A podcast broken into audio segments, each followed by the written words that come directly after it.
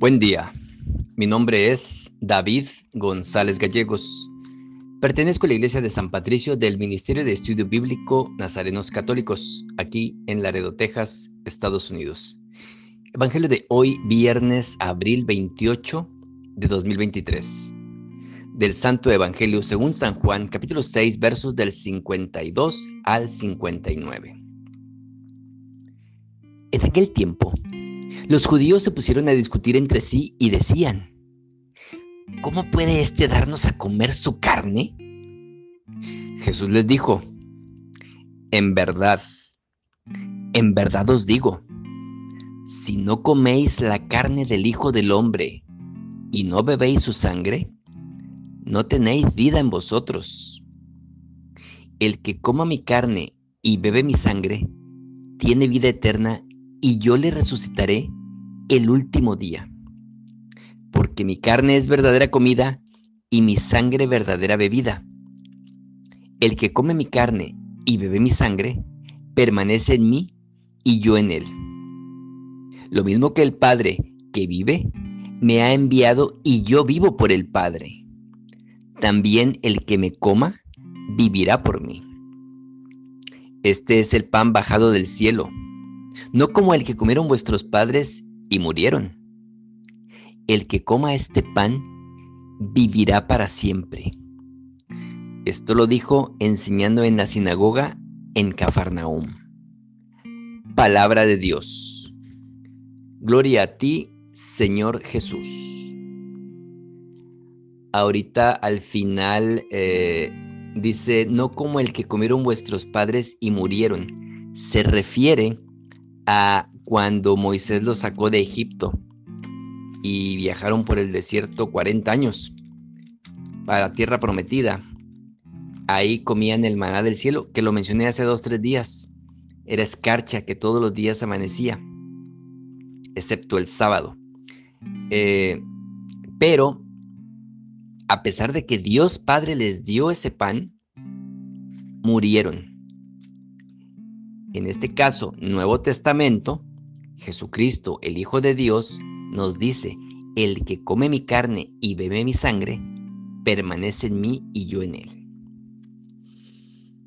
Hoy, Jesús hace tres afirmaciones capitales como son, que se ha de comer la carne del Hijo del Hombre y beber su sangre, que si no se comulga no se puede tener vida. Comulgar es comer el cuerpo de Cristo. Y que en esta vida es la vida eterna y es la condición para la resurrección. No hay nada en el Evangelio tan claro, tan rotundo y tan definitivo como estas afirmaciones de Jesús. No siempre los católicos estamos a la altura de lo que merece la Eucaristía.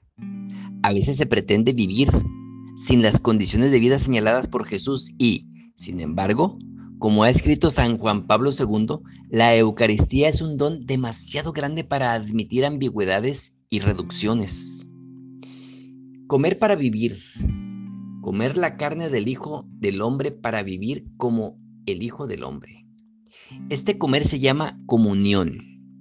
Es un comer y decimos comer para que quede clara la necesidad de la asimilación de la identificación con Jesús. Se comulga para mantener la unión, para pensar como Él, para hablar como Él, para amar como Él. A los cristianos nos, nos, hacía falta la encíclica eucarística de Juan Pablo II. La iglesia vive de la Eucaristía. Es una encíclica apasionada, es fuego, porque la Eucaristía es ardiente. Vivamente he deseado comer esta Pascua con vosotros antes de padecer, decía Jesús al atardecer del jueves santo. Hemos de recuperar el fervor eucarístico. Ninguna otra religión tiene una iniciativa semejante. Es Dios que baja hasta el corazón del hombre para establecer ahí una relación misteriosa de amor. Y desde ahí se construye la iglesia y se toma parte en el dinamismo apostólico y eclesial de la Eucaristía. Estamos tocando la entraña misma del misterio, como Tomás, que palpaba las heridas de Cristo resucitado. Los cristianos tendremos que revisar nuestra fidelidad al hecho eucarístico, tal como Cristo lo ha revelado y la iglesia nos lo propone. Y tenemos que volver a vivir la ternura hacia la Eucaristía, genuflexiones pausadas y bien hechas, incremento del número de comuniones espirituales.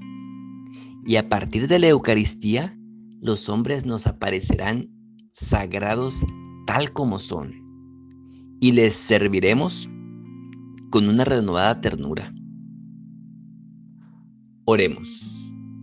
Nada te turbe, nada te espante, todo se pasa, Dios no se muda, la paciencia todo lo alcanza, quien a Dios tiene, nada le falta, solo Dios basta.